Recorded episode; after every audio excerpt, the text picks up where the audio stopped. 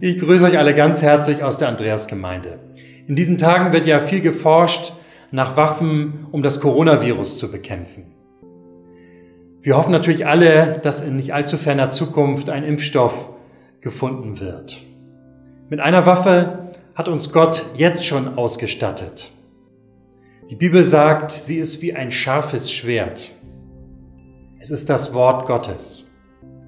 Damit können wir Dunkelheit, Ängste und negative Gefühle bekämpfen. Statt die Dunkelheit übermächtig werden zu lassen, können wir sie im wahrsten Sinne des Wortes mit einem Lichtschwert vertreiben. Statt den persönlichen Ängsten immer mehr zuzuhören und ihnen Glauben zu schenken und auch negativen Gefühlen Raum zu geben, kann ich sie mit dem Wort Gottes stoppen und ihnen Einhalt gebieten. Aber wie kämpft man? Wie kämpft man mit diesem Schwert? Wie kämpft man mit dem Wort Gottes?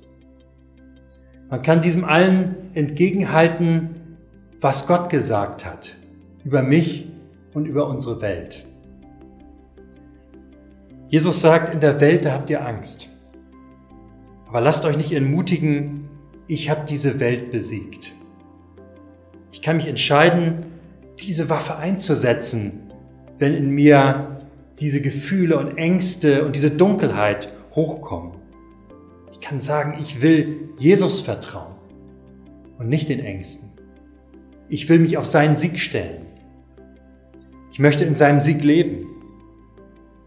Gott hat einen guten Plan für mich und für mein Leben, auch jetzt in der Krise.